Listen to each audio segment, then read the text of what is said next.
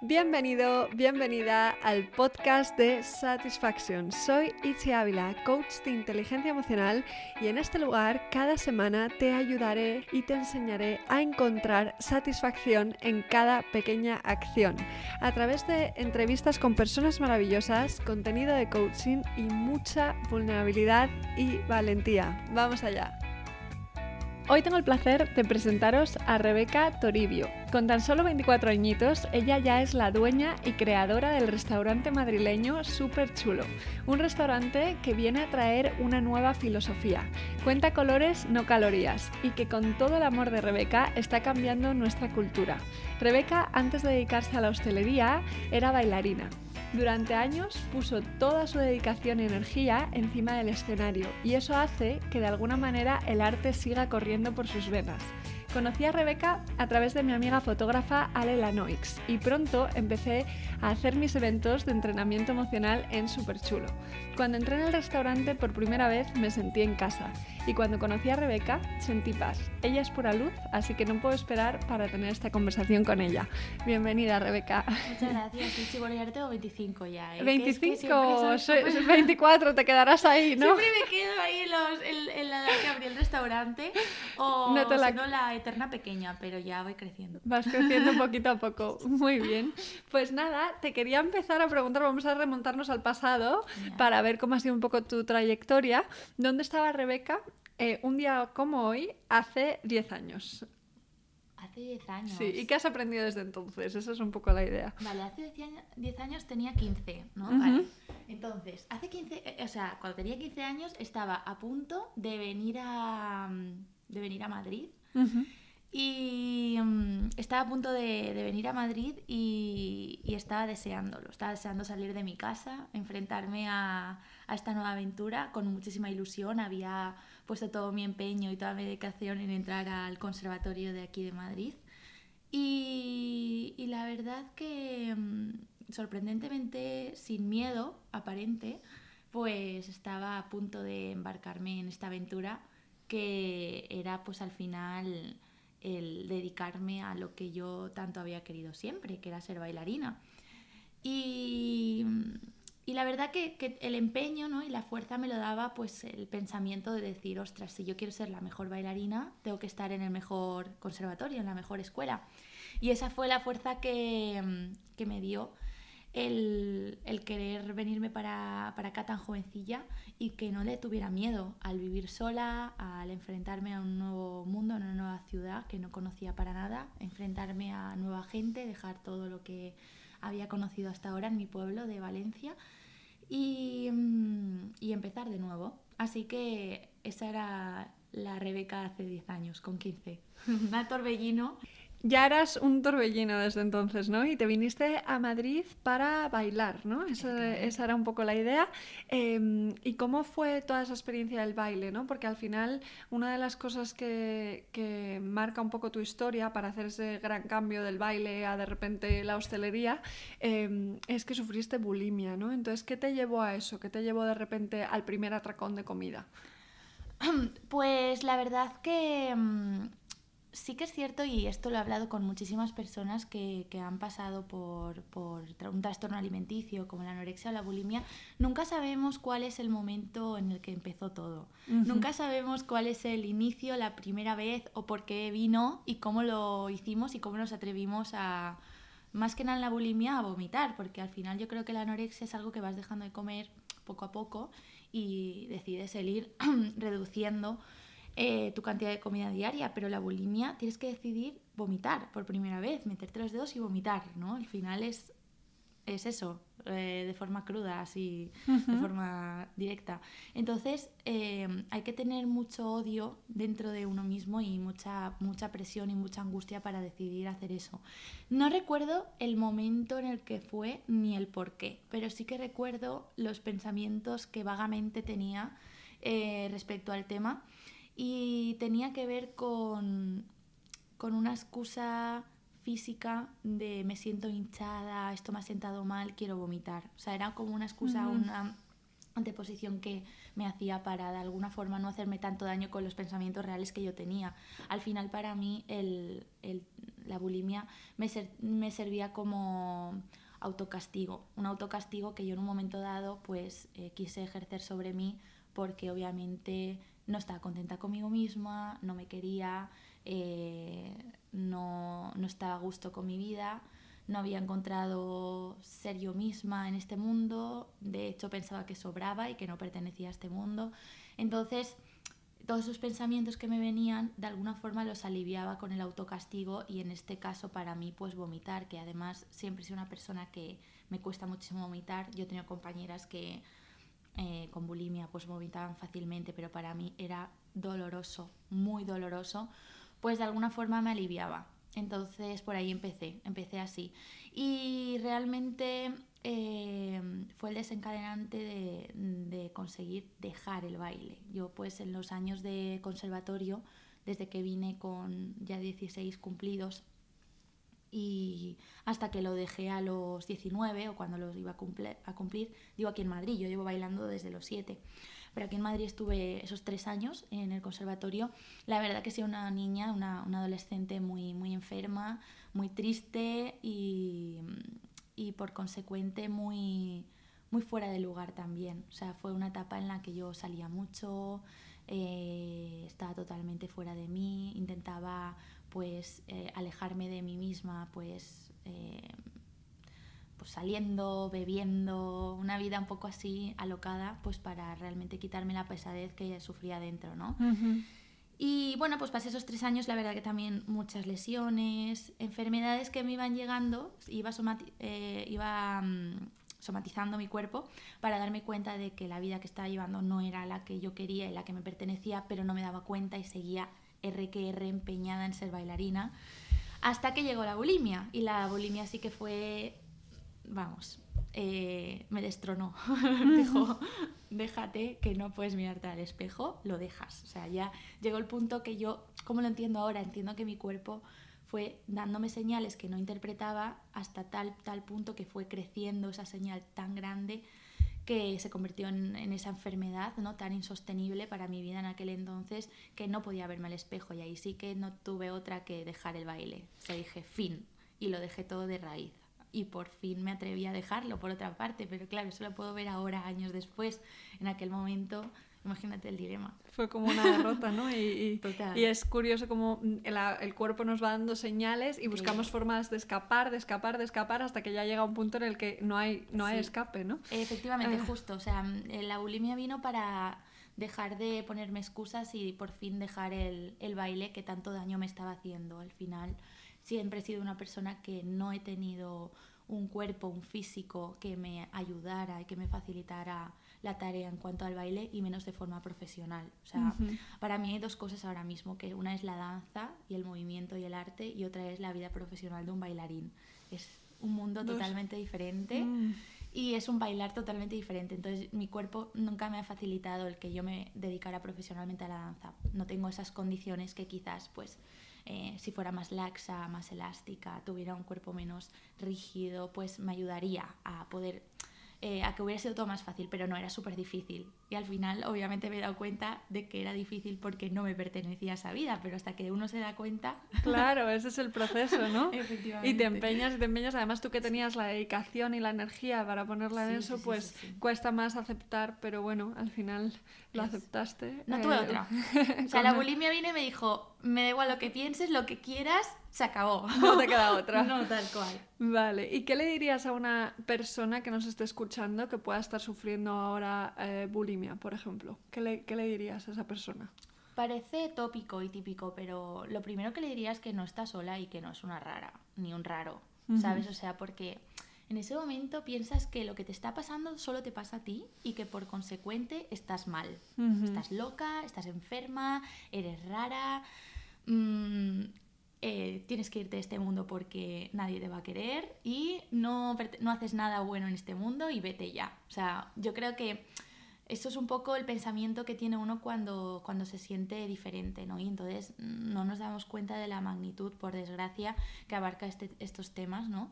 Como puede ser la bulimia y la anorexia y la gran cantidad de personas que sufren estos problemas que al final no tienen tanto que ver con el físico, sino con el sentimiento hacia uno mismo, la autoestima y el, y el valor, ¿no? Hacia, hacia uno mismo. O a mí me desencadenó todo a través de eso y eso fueron eso fue al final una consecuencia de, todos mis pensamientos y de toda mi autocrítica hacia mí misma, ¿no?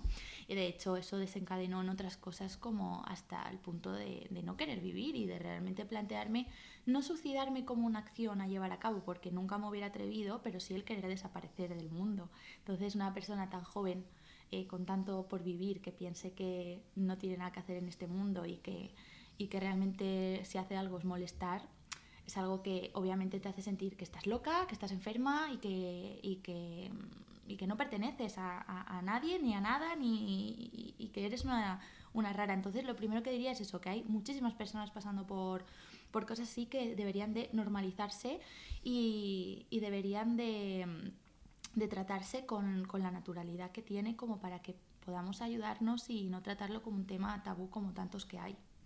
Porque es algo natural que puede pasar y que, y que como todo tiene salida, siempre y cuando se trabaje en ello y se, se tenga mm, la fuerza como para decir, vamos a, voy a superarlo y, quiero hacerlo porque, porque me quiero, porque quiero vivir plenamente y feliz y me lo merezco. Una vez llegas a ese punto, ¿no? Es como...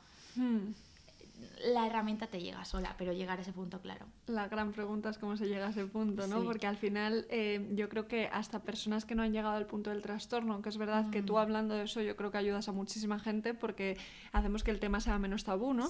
Pero aún personas que no han llegado a un trastorno yo creo que todos nos podemos identificar en mayor o menor medida con, con la posible relación tóxica con la comida, que es un reflejo de la relación tóxica que tenemos con nosotros o nosotras mismas, ¿no?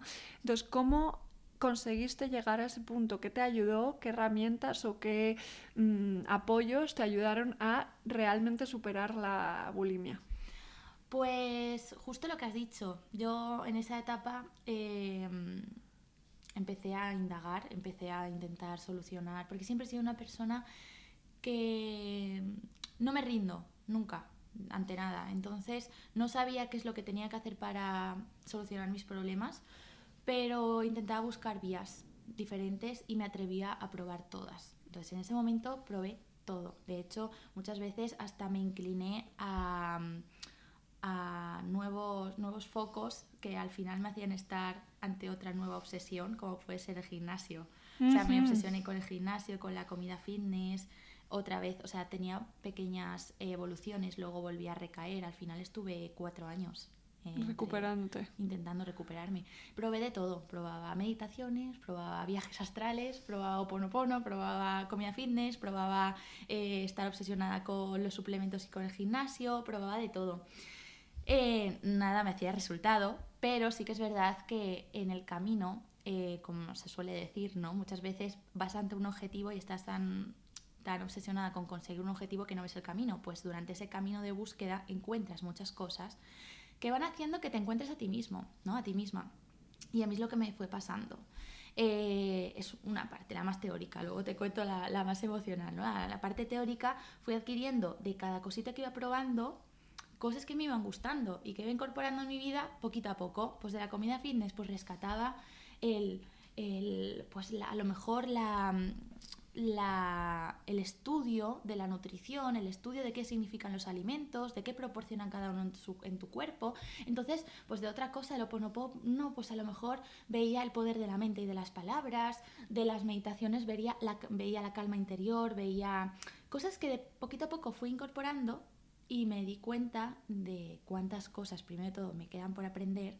Segundo, cuántas cosas estaba adquiriendo para mi propio cuerpo que me estaban haciendo curarme y tercero, eh, no solamente para mí, sino si estoy aprendiendo todo esto para mí, puedo llevarlo al mundo y puedo hacer que el mundo crezca, evolucione y, y, se cure, ¿no? se sane con esto que estoy aprendiendo yo. Entonces esa fuerza de poder darlo y esa fuerza de, de poder llevarlo ¿no? a, a, un plano más superior, a una enseñanza, pues es lo que me dio la fuerza para curarme a mí.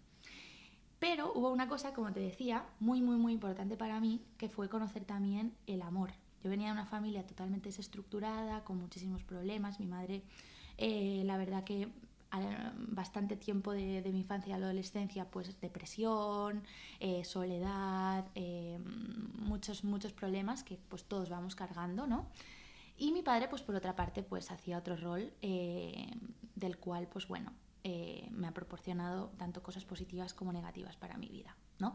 Pero sí que es cierto que venía de una familia desestructurada a nivel emocional muchísimo. Entonces, eh, una de las cosas que, que, me ayudó muchísimo fue conocer a mi pareja actual, donde descubrí justamente lo que tú has dicho antes, que es, nos, no no es em, no solo las personas que llegan a un problema mayor, una enfermedad, ¿no? a un síntoma como puede ser la bulimia, son las únicas que están pasando por procesos, sino que todos pasamos por esos procesos que nos pueden hacer más o menos daño. ¿no? Entonces yo conocí a mi chico y me di cuenta de que no solamente con estas cosas me estaba salvando yo, sino que él también estaba salvándose. Y aparentemente él no tenía ni bulimia, ni anorexia, ni tenía nada, pero tenía un mundo interior tan castigado, que le está afectando a los hígados, a su digestión, a su estómago.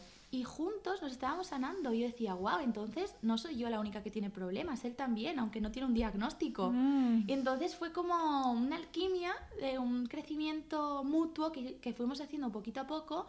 Fue muy difícil a nivel psicológico soportar esa situación ¿no? de, de desencuentro y de enfermedad entre nosotros dos pero poquito a poco fuimos saliendo, saliendo y así lo fuimos dejando. O sea, dejando no, así lo fuimos, así fuimos sanando eh, nuestros problemas, ¿no? en referencia a la bulimia, la anorexia y todo esto. Fuiste dejando los problemas, ¿no? La Efectivamente, no, no, la, la, relación nos afianza, en esos momentos os afianza o se acaba, porque son, son momentos traumáticos, claro. Wow, wow, súper interesante esto que dices, porque es verdad que todos en mayor o menor medida eh, estamos lidiando con emociones tóxicas que nos hacen mucho daño, eh, como lo que mencionabas, ¿no? De, vale, paso de la bulimia a obsesionarme con el mundo fitness, que al final puede ser mm, igual, de malo, ¿no?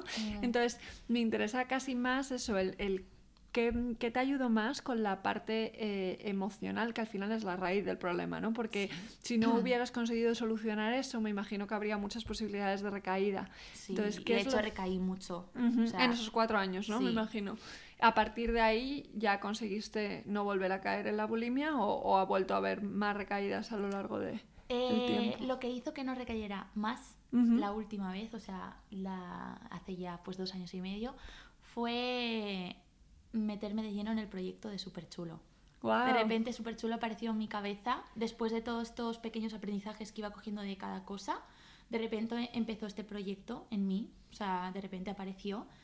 Y tener la fuerza suficiente y el estar lo suficientemente sana como para poder enfrentarme a mi proyecto personal, poder desarrollarlo y poder regalárselo al mundo, fue lo que hizo que no cayera nunca más. Es increíble ver cómo del dolor eh, cómo conseguiste transformar el dolor en un proyecto vital tan bonito, ¿no? Sí, sí, sí, y, y toda la fuerza que eso te ha dado para luego encima inspirar a otras personas. Es que para mí, o sea, yo lo digo tal cual, es que a mí súper chulo me ha salvado la vida. Obviamente es metafórico, ¿no? Porque realmente son, es ese camino el conocer a mi chico, el involucrarnos para sanarnos mutuamente, el, encontrar en la nutrición, en el alimento, una medicina, un significado, el encontrarle el valor a los alimentos, todo ese camino realmente es lo que ha hecho que yo me, me sanara y la fuerza para comunicar todo eso me la ha dado súper chulo, ¿no? Pero el encontrar, decir, tengo que estar sana, tengo que estar feliz, tengo que estar activa y tengo que estar fuerte para poder llevar todo esto a cabo a través de un, de un proyecto tan tan exigente, ¿no? Tienes que estar bien, ¿no? Esa fuerza de decir, tienes que hacerlo ahora no solo por ti, sino por, al final es por nosotros mismos siempre, pero decir, eh, ahora mismo no tienes que darte explicaciones a ti misma, sino que ahora tienes que llevarlo al mundo. Coge toda esa fuerza y ahora, ahora tienes que comer sano, tienes que estar nutrida, tienes que estar bien para poder llevarlo a cabo, ¿no? Entonces esa fuerza realmente es la que, la que me hizo que no recayera más y que no me permitiera el, estar mal porque, no sé, yo lo, lo veo un poco mm, como cuando una madre, yo he vivido eso en primera persona, mi madre muchas veces decía que si no se ha muerto, no se ha suicidado, si no ha tenido pensamientos así cuando estaba en depresión de querer irse, ha sido porque tenía hijas. ¿No? Mm, Entonces, es verdad que mm, hay ahí una línea muy fina que no podemos dejar de ser nosotros mismos para, para darle a otro, ¿no? Y realmente lo tenemos que hacer por nosotros, pero sí que el pertenecer ¿no? a algo y tener la fuerza como para regalar y para ser parte ¿no? de un movimiento te da fuerza, ¿no? Como a una madre le da fuerza a tener hijos, ¿no? Por supuesto. Entonces, es verdad que hay una línea muy finita en que es decir, jolín, no lo puedo hacer por otros, lo tengo que hacer por mí. Pero sí que es cierto que eso da fuerza y motivación para, para seguir adelante y a mí, a mí me la dio toda. O sea, yo realmente para mí súper chulo es realmente el sentimiento, yo quiero como un hijo. No sé cuando tenga hijos cómo, cómo seré ni qué pensaré, pero yo lo siento así y lo veo siempre muy, muy parecido. pero claro, es que como seres sociales eh, la contribución es una necesidad básica, entonces el, el súper chulo al final eh, se convierte en esa misión que te levanta de la cama cada mañana, ¿no? Justo, o sea, justo. Y, y, y es verdad que eh, a nivel teórico tendríamos que decir, no, pues nos tendríamos que levantar por nosotros mismos y luego ya, pero somos al final seres que nacemos con objetivos y con, y con ilusiones y el desarrollarlas cada día y el estar en contacto con gente que se siente de alguna forma comprometida con tu misión, que le gusta lo que haces, es normal que nos encante, ¿no? O sea, al final obviamente eh, está ahí el ego, que hay que mantenerlo calmado y que, y que realmente no sea el que nos domine, pero jolín, a todos nos gusta sentirnos acompañados y es una sensación además súper bonita y súper nutritiva, que si la llevamos con equilibrio, pues puede ser muy sanadora también. Porque al final estás haciendo un servicio, ¿no? Por la comunidad, pero al final te estás sirviendo a ti mismo, ¿no? Y eso es muy nutritivo. A mí me, la verdad que alimentar me parece brutal. O sea, me parece una sensación increíble poder dar de comer eh, alimentos nutritivos y sensaciones y emociones y pensamientos positivos me parece impresionante, o sea, me parece un regalazo, ¿sabes? Entonces, no sé, me encanta. Me encanta esa metáfora que haces, ¿no? De eh, alimentar, no solo a nivel de nutrir, pero también como alimentar el alma, que es un poco algo que hacéis en Súper Chulo, porque hay como una sensación, yo desde que voy ahí, ¿no? De que es una comunidad aparte de un restaurante.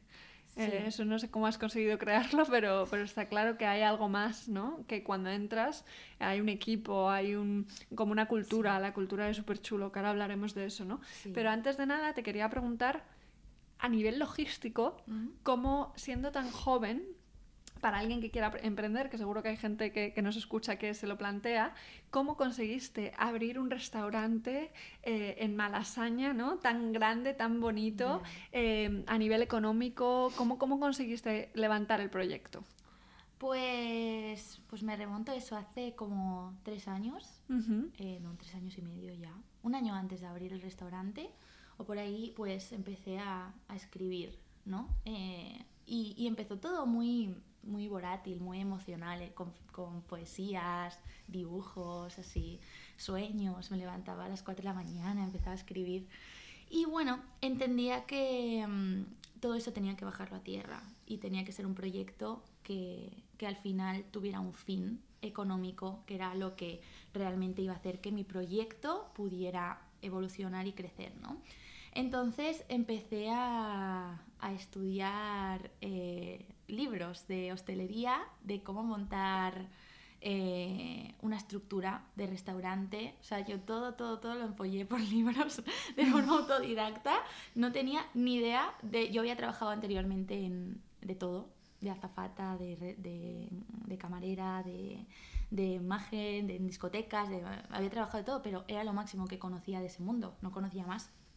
Entonces empecé a estudiar muchísimo. Soy una persona que, que cuando realmente quiere algo, intenta, yo lo veo así, es como un colador donde puede haber pequeños agujeros donde se cuele tus intenciones y siempre intento tapar todos esos agujeros y ser como una persona precavida de que antes de que se empiece a colar tus intenciones, tapar todos los agujeros. No sé si me entiendes. Sí, sí, sí. O sea, intento como tapar todos los agujeros para que haya el menor escape posible y que esté todo muy concentrado. Entonces, por, e, ende, ¿no? Mm, intento hacer todo al 100%, ¿sabes? Entonces empecé a buscar profesionales, empecé a buscar información, empecé a buscar las mejores marcas para sustentar todo, eh, empecé a estudiar sobre estructura de hostelería, empecé a estudiar posibilidades, hice un modelo de negocio, hice eh, como el proyecto por escrito para poder ir a los bancos, todo. Yo cosas que nunca había tocado porque eso al final yo creo que se estudian en una universidad de empresariales y cosas así.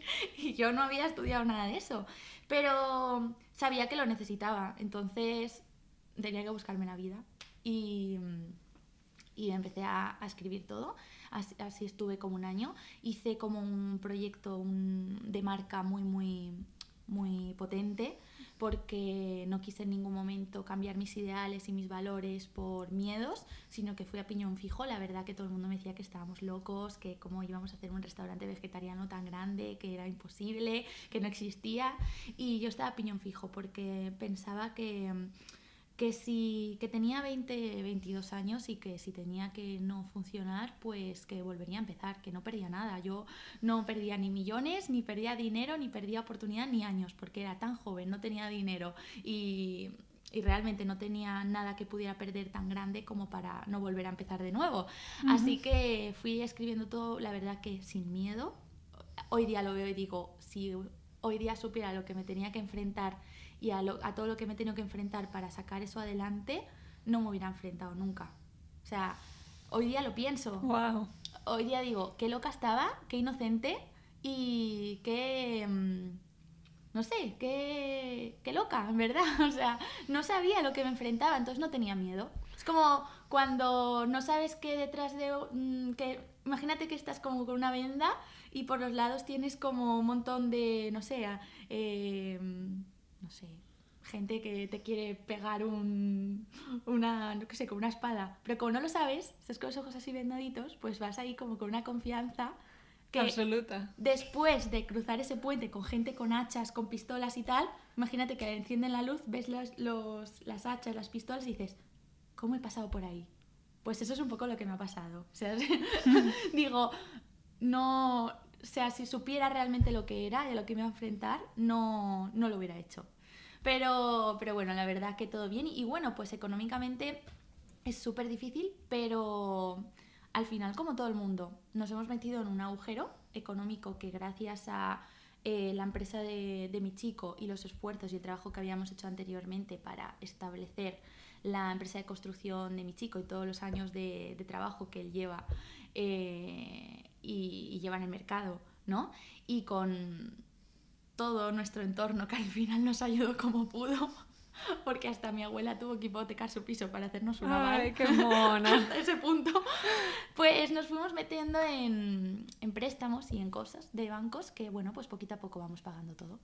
Y pues tenemos ahí un préstamo que pagar todos los meses muy arriesgado, pero que gracias al trabajo que hemos hecho y a los clientes que tenemos, pues podemos ir pagando poco a poco. Es que no hay más. Como cualquier, como cualquier familia que invierte en comprarse una casa o, o se compra un piso, pues tiene una hipoteca y tiene que trabajar todos los meses para pagarlo, pero a niveles estratosféricos, porque imagínate un negocio tan grande, en un local tan enorme, con, con tantos trabajadores, pues es un nivel que acojona un poco, da mucho miedo, mucho vértigo, por eso también esa presión, esa presión de decir, tiene que salir bien, tenemos que trabajar todos los meses para poder pagar, claro. eh, es también lo que nos hace siempre estar a tope, en plan decir, eh, no puedo rebajarme, tengo que estar, eh, no puedo un día relajarme y estar eh, que me da igual la vida, no, tengo que estar siempre focalizada en mejorar, en crecer, en que todo esté perfecto, porque al final es nuestro pan.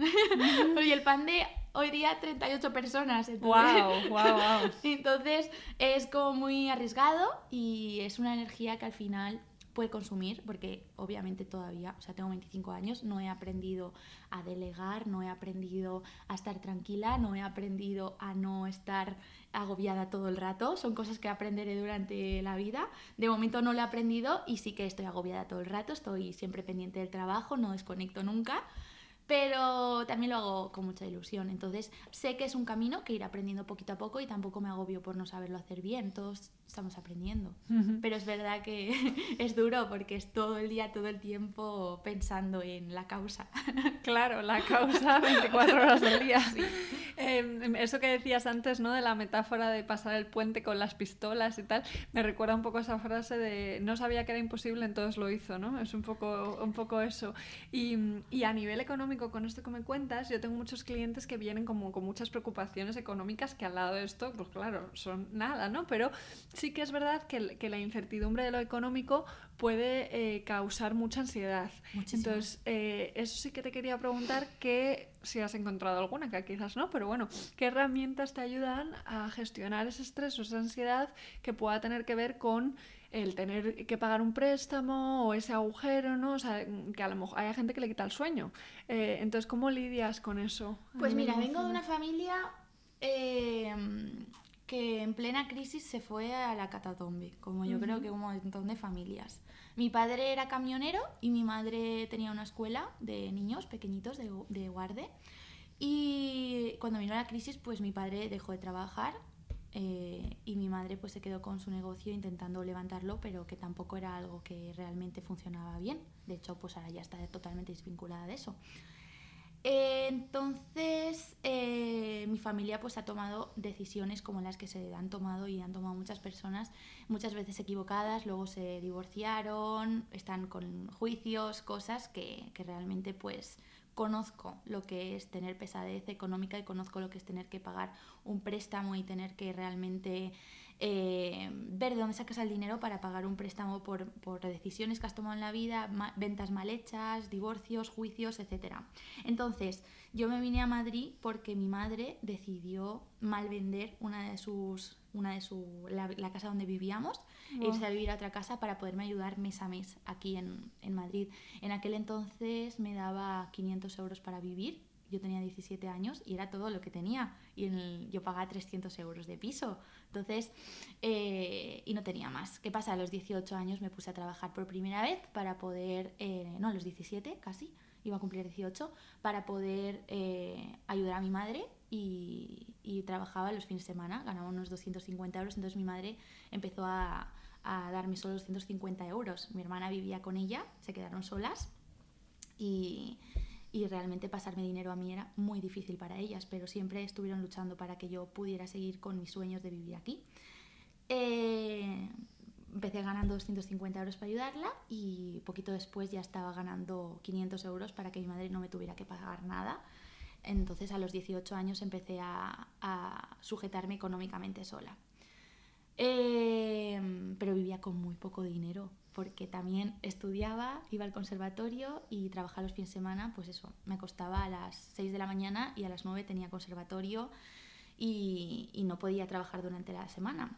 Cuando dejé ya todo de baile y tal, empecé a trabajar más y a poder ganar un sueldo un poquito mayor, pero nunca eh, realmente he vivido con una economía muy fluida. Siempre habían semanas que si tenía que comer arroz y tomate todos los días, era arroz y tomate todos los días, y si tenía solo 10 euros para toda la semana, tenía 10 euros para toda la semana, ¿no?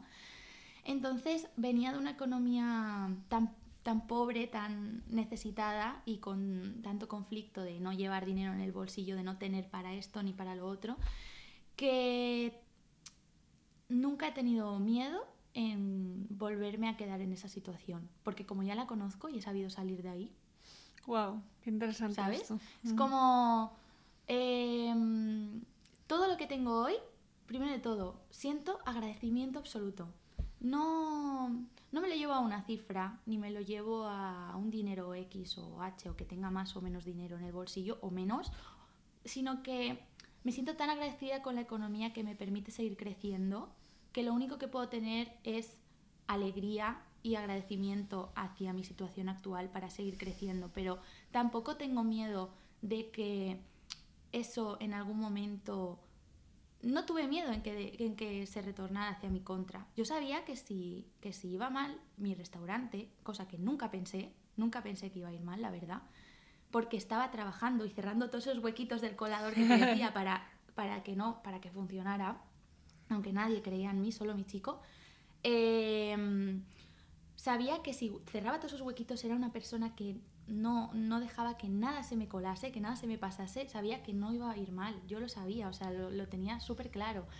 Pero si iba mal, lo único que iba a pasar es que tuviera unas deudas enormes que pagar durante años, que tuviera que trabajar muchísimo mes a mes, cosa que no me importa porque ya lo hago, y que tuviera que volver a empezar viviendo con muy poco. Entonces decía, eh, ¿qué eso peso? El, el tener esa situación que ya he tenido y que no me ha supuesto ningún problema, o el no realmente arriesgarme a tener lo que realmente deseo. Y ese peso obviamente hizo todo lo demás, pues que no tuviera miedo, que me arriesgara a meterme en miles de, de, movidas económicas y que tuviera pues realmente una responsabilidad económica que pagar mes a mes y, que, y, y sobre todo la responsabilidad de que todo funcione para que lo pueda pagar. Hmm. ¿Sabes? Pero es eso, o sea, no tuve miedo de volver a empezar. Ya había estado en la mierda, así que no me daba miedo. ¿Conocías tu resiliencia? No me daba miedo, era como, vale, ya he pasado por eso, si tengo que volver a pasar, volveré a pasar. Mi chico es una persona que vino de Rumanía con 18 años, cogía colchones de la calle, dormía en cualquier lado. Y hoy día pues es, una, es un empresario que tiene su empresa de construcción, que, que va creciendo hace, hace su, su, su vida, ha crecido estratosféricamente desde que vino y ha empezado igual que yo, pues poquito a poco, pues como puede y vamos haciendo las cosas así, pero nunca hemos tenido miedo de arriesgar y de hecho en nuestras decisiones tampoco. O sea, no sabemos muchas veces si tenemos o no el dinero para hacer una cosa, pero aún así la hacemos y luego ya buscamos las herramientas para, para solventarlo. Somos muy atrevidos. Ya veo, ya. Muy atrevidos. y creo que un factor muy importante es que tú creías en ti, que tú creías en el proyecto al 100 o 200%, ¿no? 100%. Y mira que tenía todo el mundo en mi contra. A la hostelería en mi contra, a mi familia, a mi bueno, mi familia, mi madre y eso no, y mi hermana, pero sí que eh, decían, estáis locos, ¿qué, ¿qué estáis haciendo? Y luego también la pesadez de, mm, ¿cómo se dice? La pesadez de mm, lo social en el sentido mm, de, que yo al final tengo 10 años menos que mi chico. Eh, he tenido que aguantar mucho el te están poniendo un restaurante para que tú hagas algo, ¿sabes? Claro. He tenido que aguantar mucho eso por, por ser chica y por ser súper joven. Prejuicios sociales. Los prejuicios sociales. He tenido que aguantar muchísimo. En plan, esta chica te va a arruinar. He tenido que escuchar muchísimas cosas de ese tipo. Em, que mi chico, menos mal, nunca ha creído en ello, al contrario, hoy lo, lo, decimos y los dos nos hemos multiplicado juntos gracias a creer en nosotros dos. Pero nadie ha creído en nosotros. Todo el mundo le decía a mi novio que está loco, que, que cómo podía creer en mí, en mi proyecto, en lo que yo quería hacer. Y, y, luego el prejuicio social, eso de lo económico. Al final, si hay una figura masculina y mayor que tú, es como que esa persona es la que tiene el dinero y tú no eres nadie. Tú tienes una ilusión y he tenido que pasar mucho por, esa, por ese prejuicio hasta que he demostrado lo contrario. Justo. Y he demostrado multiplicar nuestra vida, nuestra economía, gracias a, a que él creyó en mí yo creí en él. Pero hasta ese punto he pasado por mucho prejuicio. Hoy día nadie se atreve a decirme nada de eso, pero porque ya tengo eh, la forma de demostrar lo contrario, pero hasta ese punto, ¿quién cree en ti? Nadie. O sea, te subestiman por todos los lados por tener 22 años, por ser una chica sin experiencia aparente y por, y por, por eso, por prejuicios que, que al final aguantar, aguantar eso es difícil.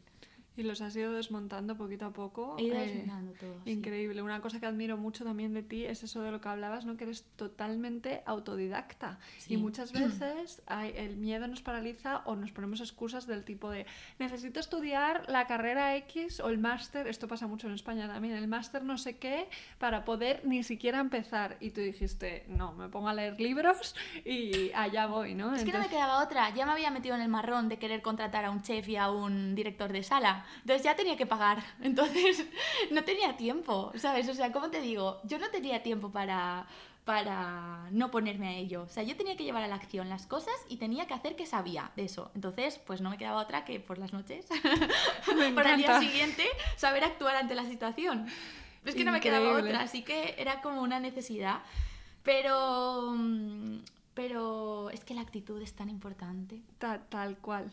Es que, o sea, yo no tengo nada en contra, o sea, para nada, me encantaría. De hecho, hoy día y después de haber pasado por todo lo que he pasado, que, que han sido, pues, al final, yo digo, esto, esto es muy gráfico, es, es como muy metafórico, es, eh, en vez de pagar un curso universitario, pues a lo mejor de dirección de empresa, lo que he tenido ha sido que ser engañada muchas veces para darme cuenta de, de cómo dirigir, ¿no? Pues engañada por, por gente que me ha timado, por engaños de personas que han intentado pues eh, suprimirme o, o, de alguna forma eh, X y yo pues obviamente pues eh, a eso le llamo, le llamo cursos de formación. Intento tomármelo así. En vez de con un engaño, digo que es un aprendizaje. Tal cual. Y, mm, y pues digo, pues eso, que he aprendido muchísimo con esas situaciones que por desgracia he tenido que pasar, pero bueno, por desgracia no, porque he aprendido muchísimo. Y ha sido lo que hoy día hace que esté tan segura también de la dirección que quiero llevar, de las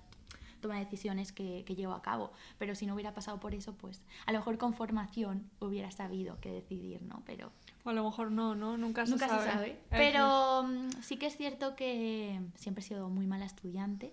Entonces, como que intentarlo me me retrasaba todos mis planes. Hay algo que yo siempre pienso que es que el mundo real te enseña mucho más. O sea, que lo que tú dices, tú has aprendido a través de la experiencia, eh, has leído libros y lo has ido poniendo en práctica con el, la herramienta que yo uso que es actúa como te quieres sentir. Tú al día siguiente ya tenías que actuar como que ya lo sabías, ¿no? Entonces, a veces no hay mayor motivación que Tal esa, cual. tal cual. Pero hoy día igual, o sea, hoy día pues tengo que ir ante tengo que ir a dar una charla o tengo que hablar del futuro de la hostelería o tengo que hablar de cómo hacer tal en una empresa o de cómo dirigir tal y lo siento mucho que llevo dos años en esto, tampoco sé mucho, pero eh, digo lo que pienso, lo que siento y lo que hago yo.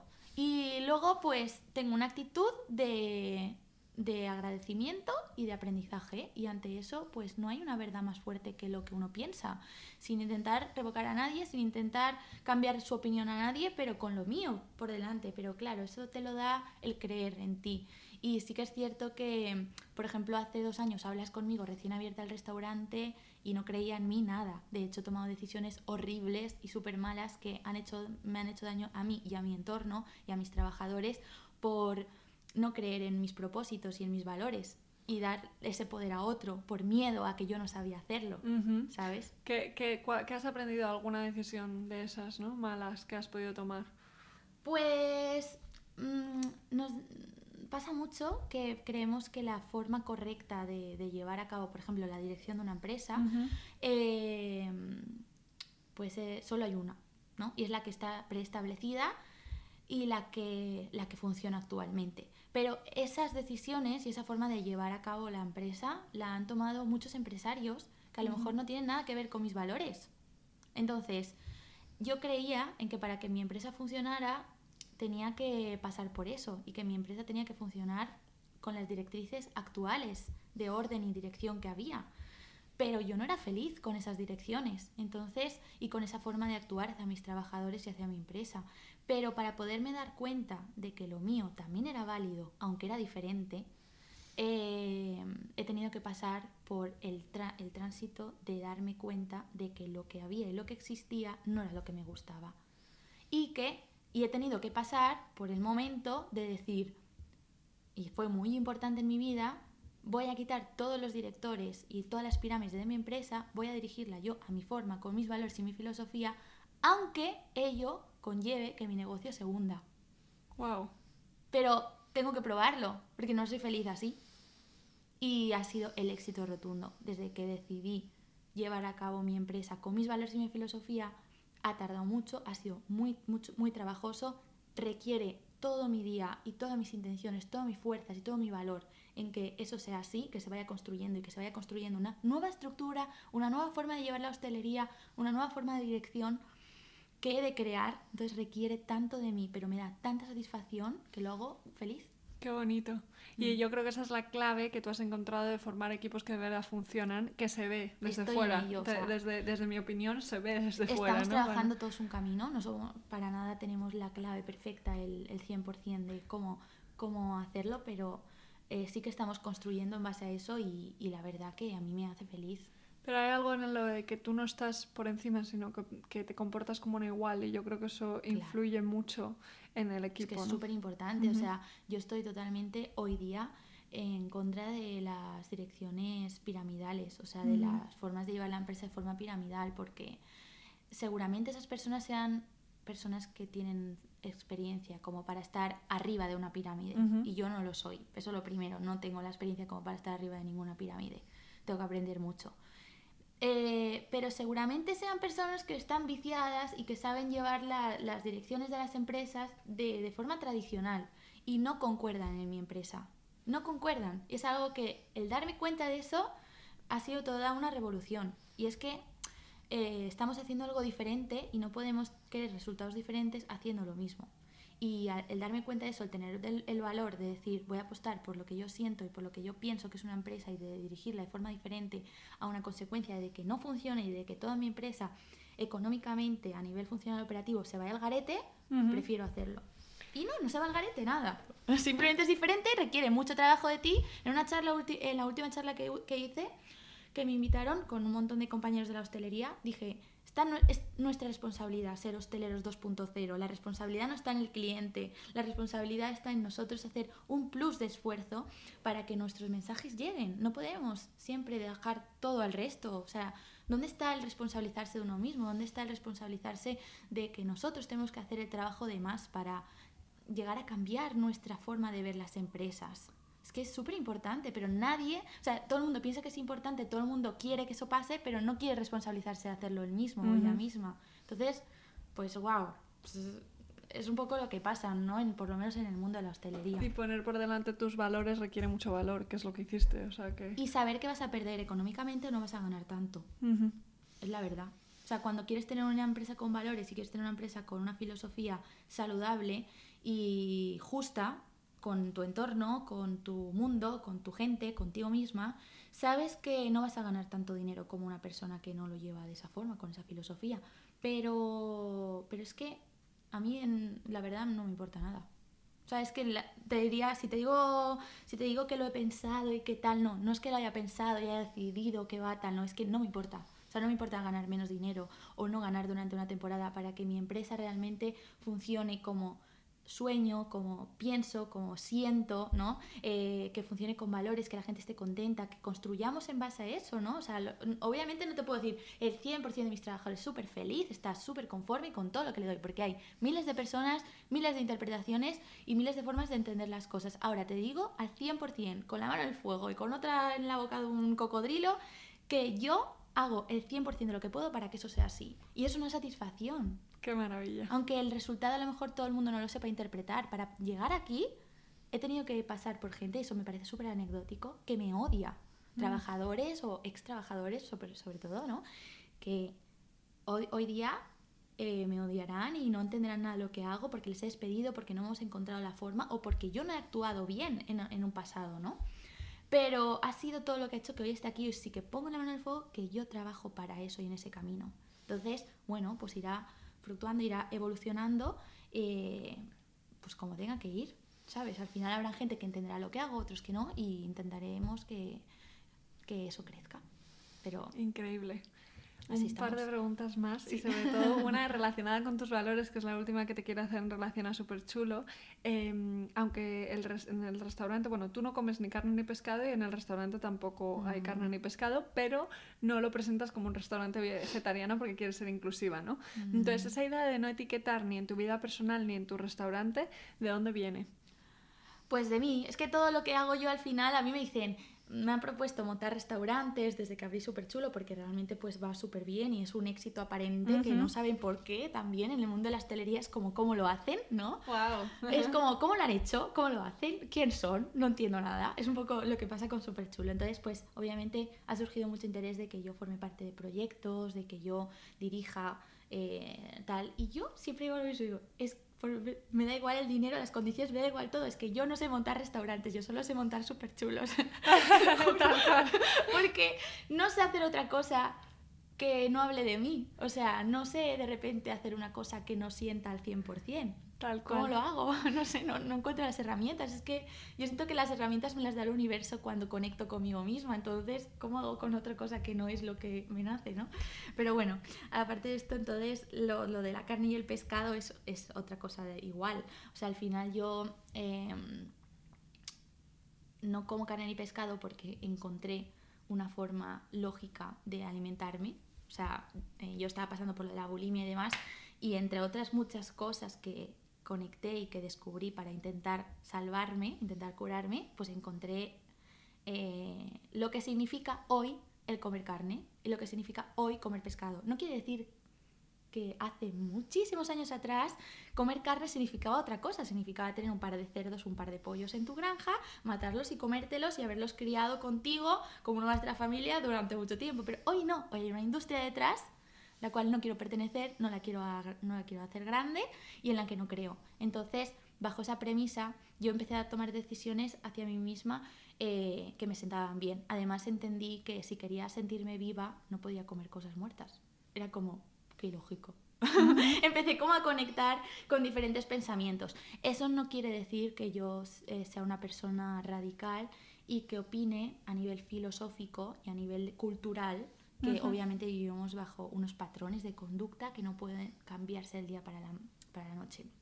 Entonces, obviamente al plantearme hacer el restaurante, está, eso sí que me acojonó bastante, no poner carne ni pescado, porque obviamente era un restaurante enorme, 400 metros, eh, donde teníamos que dar de comer a 800 personas un sábado. Digo, a ver cómo lo hacemos sin carne ni pescado. Eso me dio mucho miedo.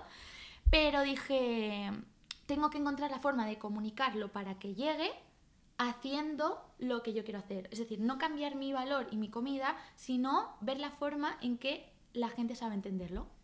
Entonces, obviamente, pues creamos comida súper atractiva, súper divertida, súper sana, súper rica, sin carne y pescado. Entonces la gente como que no se plantea que no tiene carne y pescado, simplemente pues un día va a, una, un... Un día va súper chulo, otro día un japonés, otro día lo, lo toma como una experiencia. Qué bueno. Sí, entonces es como encontrar lo que quieres hacer Obviamente tiene que ser vendible. Cuando tú vendes productos, vendes experiencias o das un servicio, tu producto tiene que ser vendible. Entonces yo decía, ¿cómo puedo hacer que un, producto que hoy día sea un handicap sea súper vendible? Pues a través de lo que la gente puede entender de ello. Entonces, pues, pues fui conectando con las redes sociales, una marca potente, alegre, que te haga sentir bien, que no solamente sea comida, sino que también transmita valores. Y así la gente lo entiende y por tanto le gusta si obviamente yo dijera, vendiera mi comida como comida vegetariana, mmm, bueno, no sé, no sé cómo, pero en plan, como que lo hiciera de una forma que la gente, es como si te dicen, no sé, eh, algo que no te gusta nada, ¿no? Te dicen, aquí tenemos algo que no te gusta nada, pues no lo van a comprar. Claro, claro, eso Pero si a lo mejor es algo que no le gusta nada, porque hay mucha gente súper estética decir, no, no, comida vegetariana, qué horror, todavía estamos en esas, entonces eh, cómo eso se lo vendo a... Todo depende de cómo transmites, ¿no? Claro. Entonces, además, el 80% de mis clientes no son vegetarianos ni veganos. 80%. De hecho, el público vegano y vegetariano prefiere otros eh, establecimientos que quizás eh, pues son más tradicionales o bueno, no sé, cada uno prefiere una cosa diferente. Pero sí que el 80% de mis clientes no es vegano y vegetariano, entonces lo hemos hecho a través de eso, pues de, de la comunicación. Qué bonito. Sí. Y no hay, no hay carne ni pescado, pues porque yo no como carne ni pescado y la hora de, o sea, y lo de no etiquetarlo, pues es porque yo no uso etiquetas en mi vida, mm, ni para nadie, entonces tampoco iba a etiquetar mi restaurante. Qué bien, qué bien. Me encanta cómo, cómo Súper Chulo está tan conectado a ti, a quién eres. es maravilloso, maravilloso. Bueno, Rebeca, pues vamos con las cuatro últimas preguntas que hago siempre, ¿vale? Vamos allá. ¿Cuál ha sido una experiencia que te ha convertido en la persona que eres hoy? Una experiencia. Experiencia en plan una vivencia. ¿Y solo tengo que decir una? Solo una. Ostras. Pues enamorarme de mi chico, yo creo que diría esa. Y mira que pasa por cosas, pero esa es la más guay. Qué guay, sí, sí, ya nos has contado por qué, o sea, maravilloso. Sí, es que eso, eh, somos no digo que somos uno, ¿no? O sea, ya esa... Antes sí que decía eso, decía somos uno, pero ahora he entendido que no, cada uno tiene su, su ser, pero hacemos un trabajo en común tan heavy que nos multiplicamos. Entonces es brutal. Son relaciones que suman y eso es... Es brutal, o sea, eh, somos como un equipo brutal y, y peleamos mucho también como un buen equipo, pero nos sumamos y nos multiplicamos y tiramos de nosotros, entonces no paramos de crecer. Entonces para mí es mi motor, es como, o sea, me preguntan si quisiera, o sea, si por ejemplo imagínate que tuviera súper chulo, tuviera tal, tal, tal, pero no tuviera él y digo, no, no, no conecto, es como mi energía, ¿sabes? Igual que yo soy para él su energía, él es para mí mi energía, somos como Me encantan las parejas que son equipo. Sí, y, y, trabajamos todo a nivel personal y vamos a, a, la sexóloga juntos, vamos a la psicóloga de pareja, trabajamos nuestra pareja, trabajamos nuestro femenino masculino de forma individual, de forma colectiva. Hacemos un trabajo, la gente dice, wow, pero qué bonito todo. No, qué bonito todo, no. Hemos trabajado una burrada. y seguimos trabajando un montón para entendernos, comprendernos en muchos aspectos de nuestra vida porque compartimos casa, trabajo, negocios, problemas económicos, mm, vivencias, familia, todo, pareja. Maravilla. Entonces, un trabajo brutal. Entonces, si te digo un suceso, eso, conocer a mí, enamorarme de mi chico, sí. Perfecto. Eh, seguimos. ¿Cuál es un libro que recomendarías? Pues ahora mismo estoy leyendo Notox de, de Zanami, de verdad. Y creo que es súper importante reconectar con la, con la parte de liberarnos, liberarnos de, de aspectos de nuestra vida que, que realmente no, no, nos hacen, no nos suman. ¿no? que tenemos que ir borrando, ¿no? Es una maravilla. Entonces, la verdad que ahora mismo estoy leyendo, estoy leyendo Izanami, que estoy súper contenta, me encanta el libro y lo recomiendo mucho, la verdad. Y así como uno antiguo, mientras voy diciendo Vivir Notox de Izanami, que ya estaba en el podcast. Sí, sí, sí, sí. Eh, no lo sé, ahora mismo no caigo, estoy leyendo ese, me encanta y lo recomiendo a todo el mundo. Fenómeno. Me, quedo con él también, yo lo recomiendo. Se ha convertido en libro de cabecera ya. De verdad. Maravilloso. Vale, ¿y qué otras cosas haces cada día para cuidarte? Cosas que hago para cuidarme. Bueno, estoy aprendiendo a cuidarme. No me cuido mucho, la verdad. O sea, soy una persona muy mental, muy focalizada en mis objetivos, en mi día a día, en mi trabajo y la verdad que me descuido un poco a veces. Pero mm, digamos que cosas que me gusta hacer y que todavía no mantengo al 100% como rutina, pero las estoy incorporando poco a poco porque me encantan y me sientan genial. Eh, sería comer a hora, a, a, hora de comer, porque como, como a deshoras y como así, comer saludable, comer cosas nutritivas que me hagan sentirme fuerte, pero no eh, que me llenen y que me hagan sentirme cansada. Eh, luego bailar, la verdad que he retomado el baile y me hace súper feliz eh, porque he conectado con el bailar que yo siento y la verdad que me empodera un montón, me libera y me hace sentir súper bien. Qué bien. Y tercero, esto me cuesta un poco, lo he aprendido este año, pero estoy en ello, es hablar con mi familia y llamar a mi abuela, ver cómo está, estar con mi hermana, llamar a mi madre, ayudarla. Eso me hace muy feliz. Es una cosa que no, no había conectado con eso hasta ahora, pero este año he entendido lo importante que es y la verdad que estoy llevándolo a cabo. Y me hace, me hace feliz, la verdad, me hace sentirme muy bien. Qué bonito, conectar, qué bonito, de verdad. Sí, hablar con la gente, con la... es que mi abuela, o sea, yo quiero aprovechar todo de mi abuela, ¿sabes? Porque eh, hasta hemos hablado de nuestro árbol eh, de familiar, de lo que, a lo que se dedicaban mis bisabuelos, son cosas que cuando ya no esté ya no voy a poder saber y yo se las quiero contar a mi familia, a la que venga después y muchas veces no nos damos cuenta de lo importante que es y las cosas que saben. Ellos vivían en un mundo totalmente diferente al nuestro. No tenían móvil, no tenían coche. Eh, súper importante hablar con ellos, no sé. Y entonces eh, estoy conectando con eso y la verdad que me hace súper feliz, me llena un montón. Empatizo mucho con eso porque mi abuela tiene 92 años, es una maravilla, la llamo todos los días y es, eh, bueno, está en la tecnología en Facebook y en Instagram. Mi abuela igual. Es que son maravillosas. Y es que te envía emojis y cosas así que dices, hay que verla como con Y notas de voz si te pones. Sí, sí, sí, eh, yo de verdad siento... súper bien hablando con mi abuela. Yo también. Adoración absoluta por las abuelas. Increíble, que sí, me encanta. Fenómeno. Y la última pregunta que hago siempre es, ¿qué es para ti la satisfacción? ¿Qué es para mí la satisfacción? Eh, bueno, pues también soy un aprendiz de esto, pero eh, yo me siento satisfecha eh, cuando lo que hago y decido hacer hace bien a la gente y, y, cuando esas personas de mi entorno conectan con lo que un día empecé, que no es solo mío, y lo hacen suyo. O sea, eso me hace súper feliz. O sea, como que muchas veces se habla de mi proyecto, ¿no? Como algo que es mío y para nada, no es hermético. O sea, eh, para mí poder trabajar con la jefa de cocina, con los encargados, con el equipo, que se sientan con ganas de avanzar y hacer crecer ese proyecto, que lo hagan suyo, que lo hagan parte de su vida, que piensen en él. Eso eh, me hace súper feliz y para mí eso es una satisfacción brutal. Y poder realmente llevar eso a cabo, aunque podría decirte mil cosas personales y más de mi vida personal, realmente lo que me da satisfacción es eso. O sea, yo al final soy una persona que por mucho que en un futuro quiera tener familia, quiera tener hijos y toda la pesca, lo que realmente a mí me satisface es mi trabajo. O sea, es mi propósito personal y mi proyecto y la gente que lo envuelve. Entonces, y hasta mi familia lo sabe, quien me conoce de verdad y me quiere de verdad, saben que yo vivo por ello, o sea, vivo por mi proyecto. Entonces, eh, todo lo que tenga que ver con la satisfacción de las personas que engloban ese proyecto me hace muy feliz, o sea, me encanta. Y eso me da muchísima satisfacción y trabajo mucho para cada día ser mejor en eso. Qué bonito. Pero tu trabajo es mucho más que un trabajo como se ha entendido hasta ahora. Es una misión, como decíamos, un proyecto vital. Sí, sí, sí, sí, total. Qué bueno. Así que eso. Pues muchísimas gracias. Ha sido precioso hablar contigo, de verdad, y conocerte mejor. Y, nada, recomendamos súper chulo a todas las personas que vayan a visitaros. Dejaremos todos los links.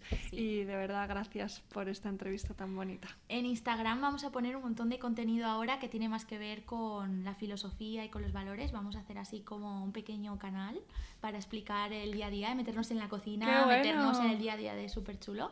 Así que si nos siguen en Instagram, que es Súper Chulo Madrid, pues van a ver un montón de cosas más. Fenómeno. Como decía, que al final no hemos hablado mucho de eso, eh, súper chulo, aparte de un restaurante, es como una comunidad, es una cultura y eso es increíble lo que estáis creando. poquito a poco. Así que nada, seguir compartiendo momentos con súper chulo. Una última cosa que digo es que es muy graciosa.